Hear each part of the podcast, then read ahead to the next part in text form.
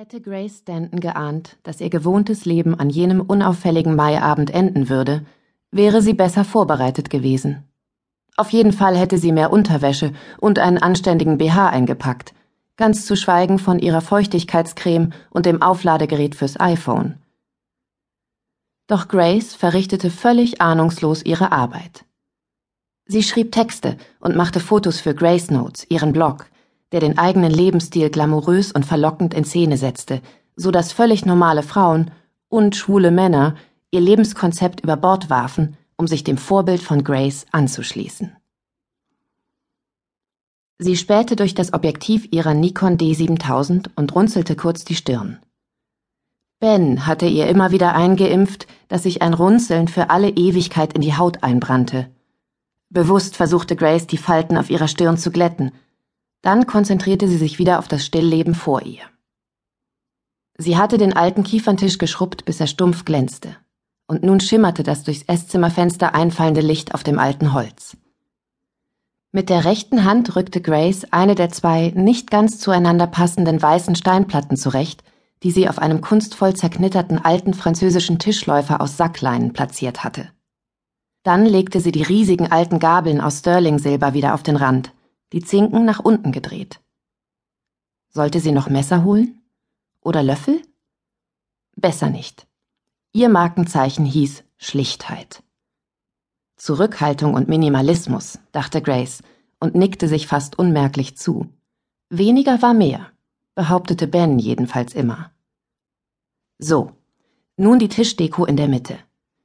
Grace hatte zuvor drei kleine Palmwedel in der vom Gartenarchitekten neu gestalteten Auffahrt abgeschnitten. Nein, korrigierte sie sich. Auf der Website des Bauunternehmens nannte sich so etwas Wagenhof. Die Palmwedel trieben sie noch in den Wahnsinn. Sie hatte sie in eine mit Muscheln besetzte blassblaue Flasche gestellt, die sie am vergangenen Wochenende auf dem Flohmarkt in einer Kiste mit ausrangierten Gegenständen entdeckt hatte. Eigentlich musste das super aussehen tat es aber nicht. Die Palmwedel waren zu steif, zu sperrig, zu senkrecht. Grace legte die Wedel neben ein Pappkarton mit dicken roten Tomaten. Besser. Die leuchtende Farbe bildete einen schönen Kontrast zum groben Leinenstoff des Läufers. Auch die runden Formen und leuchtend grünen und gelben Streifen auf dem ungleich gewachsenen Gemüse wirkten apart. Vielleicht konnte sie den Karton auf die Seite stellen und die Tomaten herauskullern lassen. Ja, viel besser. Grace holte ein Messer aus dem Sideboard und schnitt eine Tomate auf, drückte vorsichtig auf das Fleisch, bis Samen und Saft auf den Tisch tropften. Perfekt. Sie hielt die Luft an und drückte auf den Auslöser der Kamera. Klick, klick, klick. Sie zoomte auf die blassen, glibberigen Samen im Vordergrund. Dann stellte sie auf Weitwinkel und aus den Tomaten wurde ein verschwommener roter Fleck, aus dem die alten Steingutplatten mit ihren altersbedingten Rissen, Sprüngen und braunen Flecken plastisch hervortraten. Sehr hübsch, raunte ihr eine Stimme ins Ohr. Grace fuhr zusammen. Ben legte ihr die Hand auf die Schulter und betrachtete das Stillleben. Ist das für dein Posting morgen? Für Favoriten am Freitag? fragte er. Mhm. Ich hab's mit Palmwedeln, einem Korb Muscheln und mit grünen Mangos probiert. Aber ich finde, mit den Tomaten sieht's am besten aus, oder? Er zuckte mit den Schultern. Wenn du meinst. Wieso? Grace studierte sein Gesicht auf der Suche nach Anerkennung. Gefallen dir die Tomaten nicht?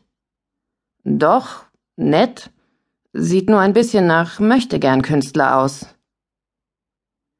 Sie schob sich eine hellbraune Haarsträhne aus der Stirn und trat einen Schritt zurück. Eine Stunde lang hatte sie die Gegenstände auf dem Tisch nun drapiert und umarrangiert, was sich ihrer Meinung nach im Ergebnis niederschlug. Aber Ben gefiel es offenbar nicht. Zu viel Friede, Freude, Landleben? fragte Grace mit Seitenblick auf ihren Mann. Bens geübtem Auge entging einfach nichts.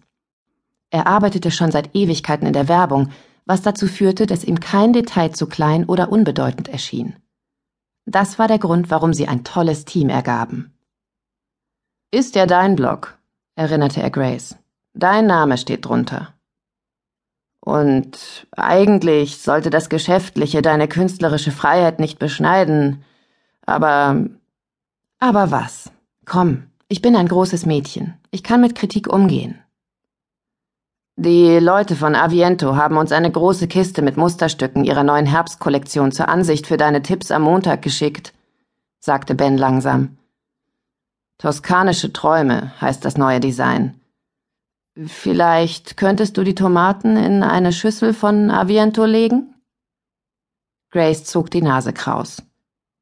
Das ist wirklich das hässlichste Geschirr, das ich je gesehen habe.